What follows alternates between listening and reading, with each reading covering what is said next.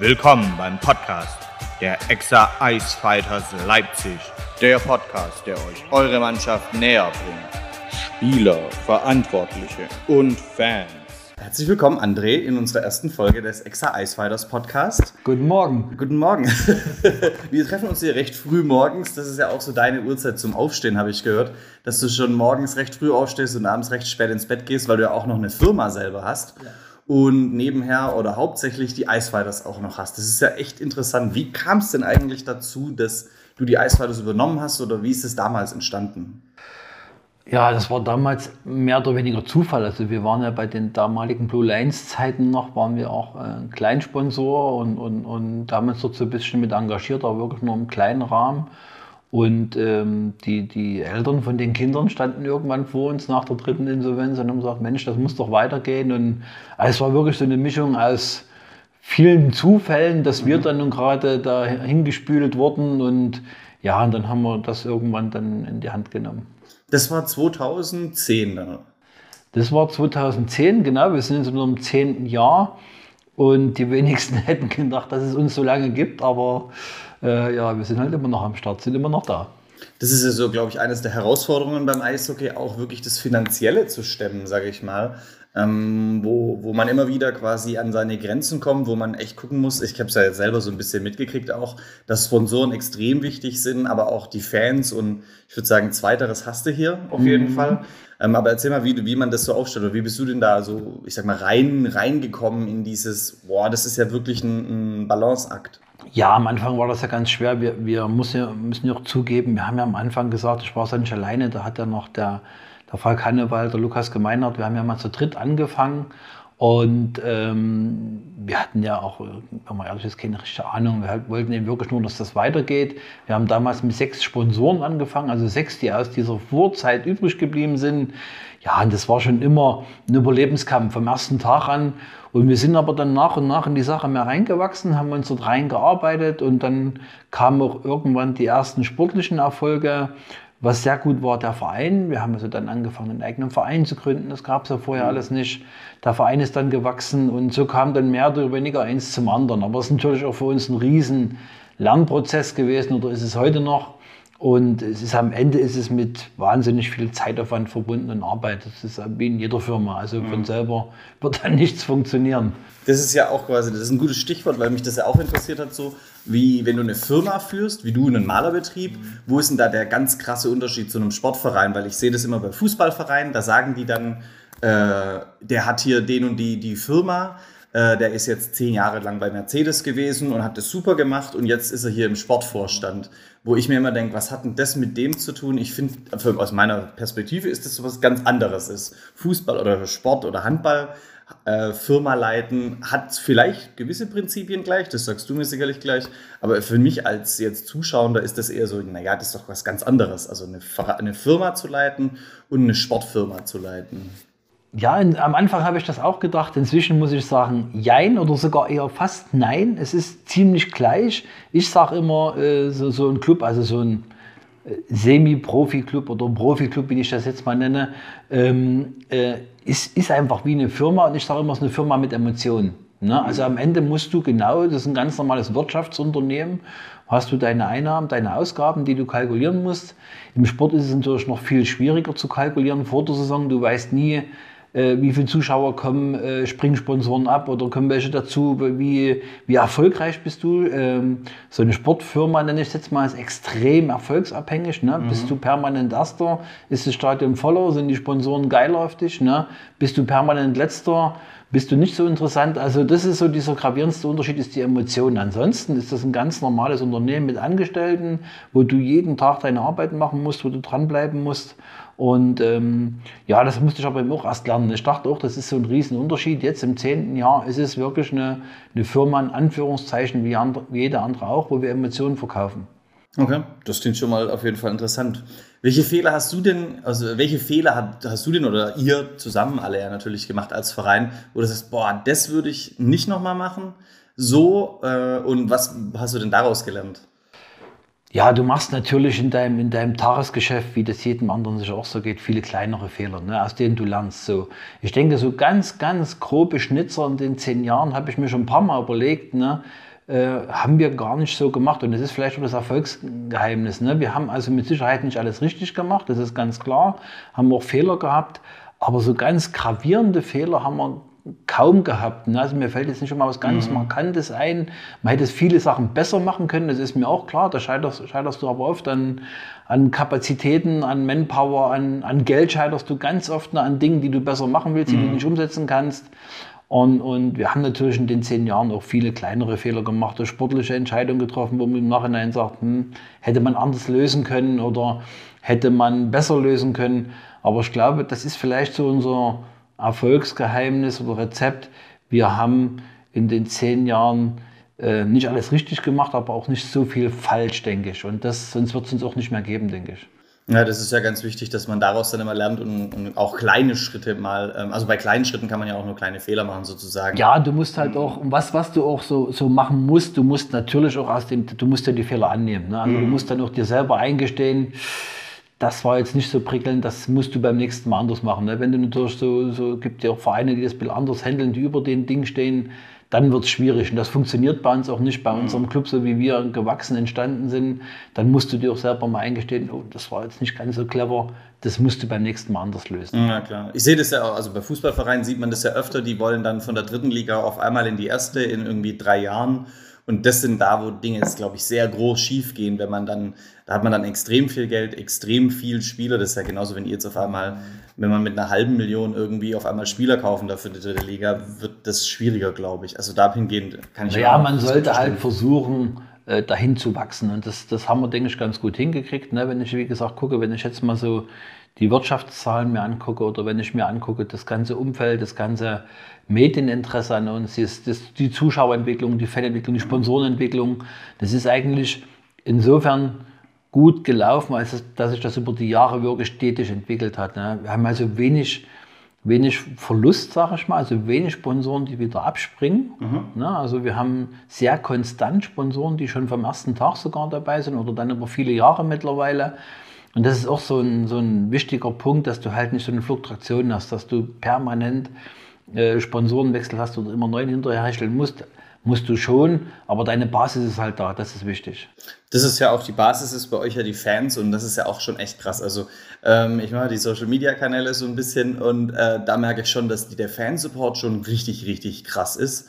Ähm, ist es auch gewachsen oder, ist, oder wie, wie siehst du das so von, von dem Ganzen über die zehn Jahre hinweg? Weil ich muss schon sagen, es hat man selten solche Fans, die so extrem dahinter stehen. Ja, natürlich ist das genauso gewachsen und, und da kann ich mich auch gut entsinnen, als wir angefangen haben. Das war auch so ein Schlüsselmoment. Wir haben damals, wie gesagt, früher hießen, hieß das ja die Blue Lines mhm. und wo wir uns entschieden haben, das zu machen, äh, geht ja auch nicht jeder Fan mit. Dann einfach mal alles, wir haben ja alles weggemacht, neue Farben, neues Logo, neuer Name.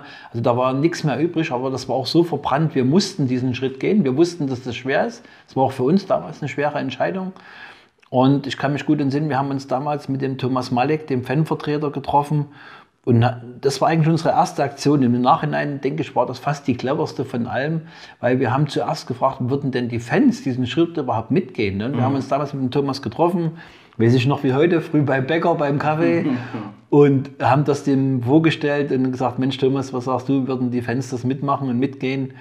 Und das war so dieser erste Schlüsselerfolg, dass er gesagt du, am Ende ging es darum, dass es weitergeht, dass, es, dass der Sport weitergeht, dass die Kinder aufs Eis können, dass Eishockey erhalten wird und wir gehen das auf alle Fälle mit. Das war so dieser erste Step, der ganz wichtig war. Mhm. Und dann, denke ich, war die größte Aktion dieser Zeltaufbau. Mhm. Also wo wir wirklich... Da hört man ja immer Legenden noch. Drüber. Das war wirklich... äh, ich habe da ganz viel noch im Kopf heute, also wirklich fast minutiös, wie das abgelaufen ist. Und wo wir dort nebeneinander alle gekniet haben, ob, ob wir jetzt als Geschäftsführung, der Sponsor, der Spieler oder der Fan, wo wir dort die, die, die, die Gitter verlegt haben für die, für, das, für die Kälteanlage und, und für die Eisfläche. Und das hat so, denke ich, die Fangemeinschaft extrem zusammengeschweißt. So dieses aus der Not heraus wieder was lösen. Und das ist ja wirklich einmalig in Deutschland, dass ein Club einfach mal für sich eine Eisfläche aufbaut. Und, und also das war schon, denke ich, ein Schlüsselerfolg. Dann kamen danach die ersten sportlichen Erfolge im Zelt. Das hat auch nochmal einen Schub mhm. gegeben. Und ich glaube, wir sind jetzt an einem Punkt, wo wir wirklich eine sehr, sehr starke Fangemeinde haben, die schon realistisch einschätzen kann, wo wir wirklich stehen, was wir auch geschafft mhm. haben in den zehn Jahren die natürlich auch über die zehn Jahre eine gewisse Erwartungshaltung hat, entwickelt hat. Das muss man auch zugeben, das hat sich verändert. Mhm. Und ich glaube, der nächste große Schritt ist für uns, aus dieser Fanbasis jetzt Publikum zu gewinnen. Also mhm. wir müssen natürlich die Zuschauerzahlen weiter nach oben kriegen. Und ob man das Wort jetzt mag oder nicht, den Event-Fan, das Event-Publikum, aber das brauchst du einfach. Und wir müssen jetzt aus dieser Fanbasis heraus, müssen wir sehen, dass wir uns noch viel größer und breiter aufstellen. Klar. Ich sage aber, jeder fängt als Event-Fan an. Das ist normal, äh, denke ich, da genau. Ist es im Endeffekt ja. normal, du gehst da irgendwo hin. Und Fußball haben wir halt alle so, dass wir vielleicht mal mit unserem Vater irgendwie da waren. Äh, und als kleines Kind, das ist das. Aber halt, wenn man so eine andere Sportart, glaube ich, mal entdeckt, dann fängt man halt als Event-Fan an und ja, geht mal hin, ja. weil sonntags äh, eben äh, man einen Banner gesehen hat irgendwo oder eine Werbung und dann geht man halt mal hin und ich muss schon sagen, ich habe ja selber äh, erst seit letzter Saison äh, die Spiele gesehen und muss schon sagen, da nimmt ein echtes sehr, sehr schnell mit. Das muss ich wirklich sagen. Ähm, die, ja, das packt einen schon gut. Mir ging es ja am Ende auch so. Ich bin ja, komme ja am Ende aus dem Fußball. Ich habe selber jahrelang Fußball gespielt, großer Fußballfan gewesen. Aber auch schon immer, schon zu DDR-Zeiten Eishockey geschaut, so wie das ging damals. Und als ich dann im, im Prinzip bin ich auch bloß so dazugekommen, wir sind durch Leipzig gefahren und haben Plakate gesehen von dem Blue Line. Sagte ich, Mensch, in Leipzig gibt es Eishockey. Mhm. Und am Ende haben wir genauso angefangen, standen dann in der Fankurve hinten und, und äh, das war also auch nicht anders bei uns. Ne? Das finde ich auch noch sehr bemerkenswert übrigens, dass bei den Fans sehr viele Frauen dabei sind denkt man ja jetzt Eishockey, knallharter Männersport, hauen sich auf die Fresse äh, vor Publikum teilweise und siehst aber echt die Ladies, wie sie in der ersten Reihe stehen und da noch anfeuern. Ja, ich glaube, das ist ja gerade das, was den Mädels gefällt, dass es da ein bisschen zur Sache geht. Aber ich glaube auch, dass trotzdem, das ist ja der große Unterschied zu, zum Fußball, sage ich mal, dass eben auf dem Eis wirklich zum Teil harte Emotionen, sage ich jetzt mal, mhm. geführt werden. Ne? Aber der Fan eben wirklich mit, mit, mit Drittelpausenpfiff oder mit, mit Schlusspfiff auch, äh, dass eben wirklich dort friedlich beieinander gestanden wird, auch mit den anderen Fanlagern. Mhm. Meistens bestehen sogar Freundschaften mittlerweile. Ne? Mit da Hamburg geht, zum Beispiel, das war ja sehr da beeindruckend. Da geht es schon heiß her auf dem Eis. Ne? Und ich glaube, es ist schon für eine Frau oder für eine Familie heute wichtig, dass er sich auch mal ausleben kann, dass man auch mal Wörter rufen kann, die man vielleicht sonst nicht von sich gibt, aber dass man trotzdem in, in einem friedlichen Stadion ist, wo es einfach Spaß macht ne? und wo auch eine gewisse äh, ähm, ja, Intensität da ist. Ne? Das habe ich ja auch bemerkt, wenn die Gegnerfans auf der Tribüne, die sind jetzt nicht weggesperrt wie in anderen Sportarten, wo es gefährlich wird, sondern die können ganz normal äh, im Stadion sich aufhalten. Da haben, die sind alle lieb zueinander. Ja, ja. Und das finde ich schon so sehr, sehr lustig. Also und auch sehr, sehr interessant und, und total hier, was Fair Play angeht, man schreit sich zwar die äh, Minuten an, wo es ja. rumgeht, aber danach äh, schüttelt man sich die Hand. Das habe ich auch bemerkt, wirklich. Ja, und so soll es ja auch im Sport sein. Das, das soll ja wirklich in, in, in, den Minuten, wo das Spiel läuft, kann das ruhig zur Sache gehen und kann auch mal ein bisschen heftiger werden. Aber ich denke, sobald da Pause ist oder Schluss ist, sollten alle ja, wieder runterfahren und, und, und, und, dann, und so läuft das auch bei uns. Also es ist wirklich sehr angenehm. Also, mhm. Und das zeichnet das Eishockey auch ein bisschen aus. Es ist schade, dass es äh, oft ein bisschen zu kurz kommt. Ne? Das müsste man viel mehr so in der Mitte rücken, wenn ich mir überlege, ähm, ist ja ein großes Thema mal gewesen vor kurzer Zeit, äh, was so Fußballspiele mittlerweile für Polizeieinsatzkosten mit sich bringen. Na, da könnte ich wahrscheinlich meine halbe Saison finanzieren.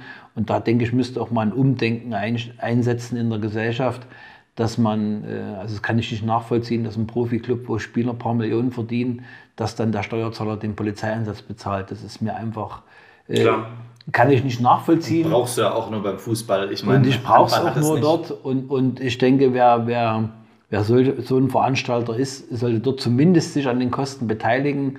Und das wäre vielleicht mal so eine Idee. Ich denke, man sollte da eher so einen Fonds gründen, wo dann die ganzen Sportarten, die nicht so im Mittelpunkt stehen, die mhm. bei Weitem nicht solche Fernsehgelder oder, oder Werbegelder kriegen, da müsste eigentlich mal was passieren, weil ich denke, das zeichnet die anderen Sportarten ja aus, dass ich eben genau das dort nicht brauche. Ne? Ja, da waren ja ein paar Fußballvereine dieses Mal tatsächlich sehr solidarisch jetzt in der Corona-Pandemie-Zeit, haben die ja auch ein bisschen Geld dazu gegeben und von sich so anderen Vereinen geholfen. Ähm, Leipzig macht ja auch, also Erwähle macht ja regelmäßig Aktionen, aber alle eigentlich. Also ich finde, in der Sportstadt Leipzig merkt man schon, dass viele sehr stark zusammenhalten. Mhm. Ähm, auch die, die konkurrieren. Also das ist schon, wo ich sehe, dass da echt ein Zusammenhalt da ist, was Sport angeht, aus meiner Perspektive jetzt als Fan. Ähm, finde ich schon, äh, als Sportstadt Leipzig, muss ich schon sagen, mach, wird da viel gemacht. Ja, in der Krise jetzt war das, muss man, muss man schon zugeben, war das sehr gut. Wir waren ja auch selber sehr engagiert im Teamsport Sachsen. Also wir hatten ja dort die 22 Profiklubs aus Sachsen. Wir hatten uns da zusammengeschlossen oder haben uns zusammengeschlossen. Wir arbeiten immer noch zusammen.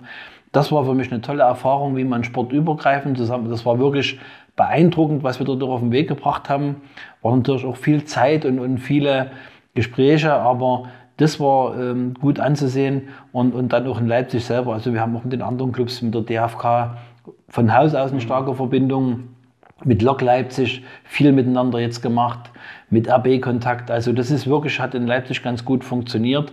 Und, ähm, aber ich denke, das müsste halt generell so sein. Da muss nicht erst eine Krise kommen, um das mal auf den Weg zu bringen. Das stimmt. Das ist so mal, denke ich, eine Aufgabe für die Zukunft, dass man dort ein bisschen dran bleibt. Dass man immer agiert und nicht reagiert sozusagen. Ja, ich meine, man muss auch ehrlich sein, das klingt dann immer so leicht und schön. Das Tagesgeschäft für jeden Club ist schon mega intensiv. Und wenn du dann nebenbei noch äh, äh, ähm, dich darum kümmern willst, darum kümmern willst, also da kommt man auch schnell an seine Grenzen. Das ist auch oft ein bisschen schön geredet, warum macht man das und das und jenes nicht ähm, das ist dann auch nicht ganz so ohne, das darf man nicht vergessen. Ja, das kann ich mir vorstellen. Ähm, was ist denn für dich der wichtigste Aspekt für Erfolg mit so einem Sportverein? Also wo, wenn, wenn jetzt jemand sagt, ich mache einen Sportverein, wo sagst du, achte darauf, das ist so der Schlüssel oder was ist denn so der wichtigste Aspekt für dich? Oh, da gibt es viele. ähm, naja, ich, ich glaube, das Wichtigste ist, ist, ist ähm, man muss, jedem muss erstmal klar sein, man macht es nicht für sich. Ne? Also so ein Sportverein ist ja immer zuerst ähm, oft äh, für, für Kinder, selbst bei den Profis, ist es immer zuerst für die Leute, die es nutzen und die da hingehen. Ne? Mhm.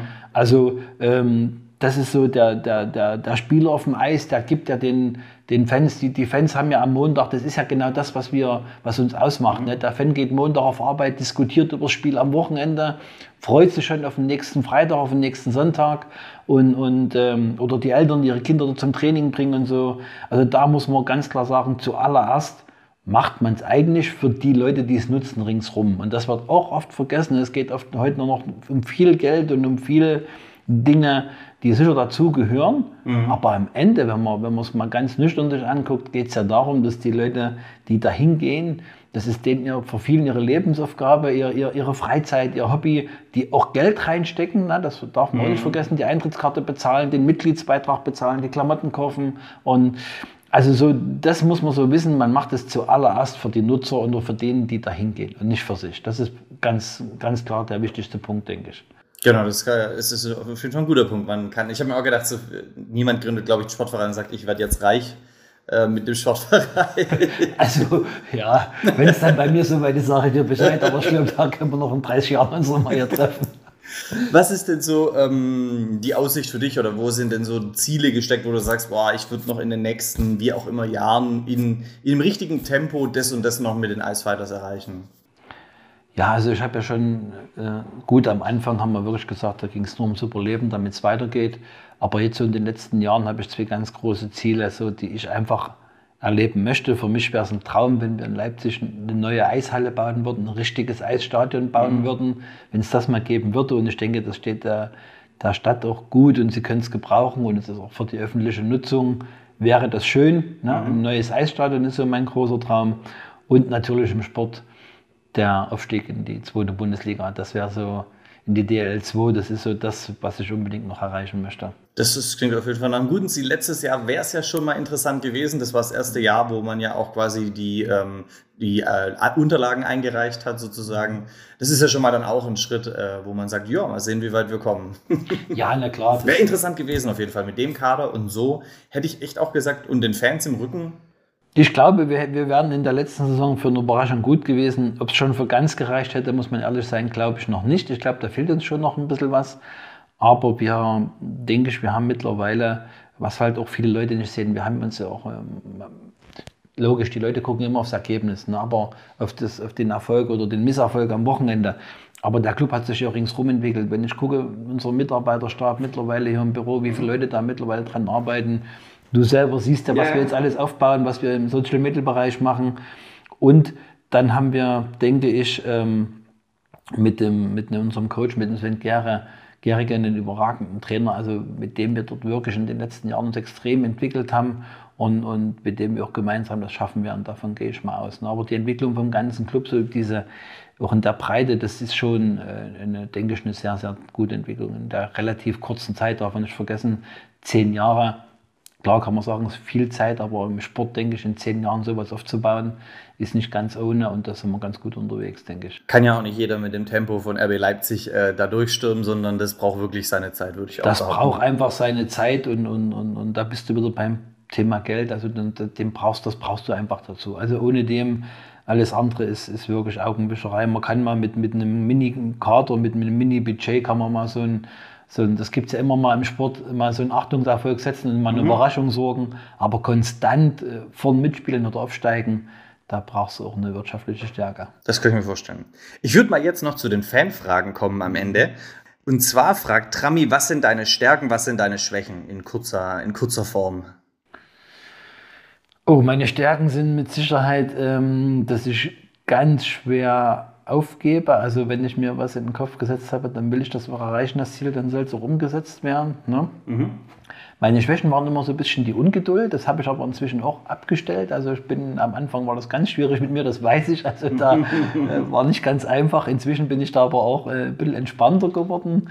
Und ähm, ja, manchmal geht mir es eben nicht schnell genug. Das ist schon noch ein bisschen so. Das ist so ein bisschen, aber ich arbeite dran.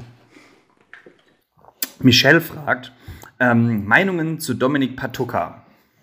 Ob du den mal gern verpflichten würdest. Also zum einen hat er bei uns schon mal gespielt und ähm, ist es so, vielleicht mal dazu generell, die meisten Spieler, die also Leipzig wieder verlassen, weil sie einen anderen Club wechseln oder weil es vielleicht sogar nach oben geht in die andere Liga. Ich habe mit fast allen Spielern bis heute noch einen sehr guten Kontakt. Also das, äh, die Zeit nehme ich mir auch. Ne? Und, und bei manchen ist das auch nicht so. Ne? Und, und ähm, der Dominik hat ja hier gespielt. Und manchmal trennt sich halt die Wege, weil es einfach nicht passt. Und, und dann ist das auch gut so. Hm. Ähm, was ist denn das Saisonziel sportlich für die nächste Saison? Ja, das ist ja nun in der Phase gerade schwierig. Äh, äh, sind wir erstmal froh, wenn überhaupt die Saison losgeht, wenn wir normal spielen können. Aber wir sind immer, bei uns bleibt das Saisonziel relativ gleich. Wir wollen so weit vorn wie möglich rein. Playoffs spielen logischerweise. Ne? Und ähm, dann müssen wir mal schauen, ob wir dieses Jahr vielleicht schon noch ein Stück weiter vorne rankommen. Ansonsten hatten ganz viele gefragt, was dein Lieblingsspiel ist, aber ich glaube, dadurch wirst du, da wirst du dich nicht äußern. Mein Lieblingsspieler. Mein Lieblingsspieler. Sag ich da jetzt einen Namen? Lass mich kurz überlegen.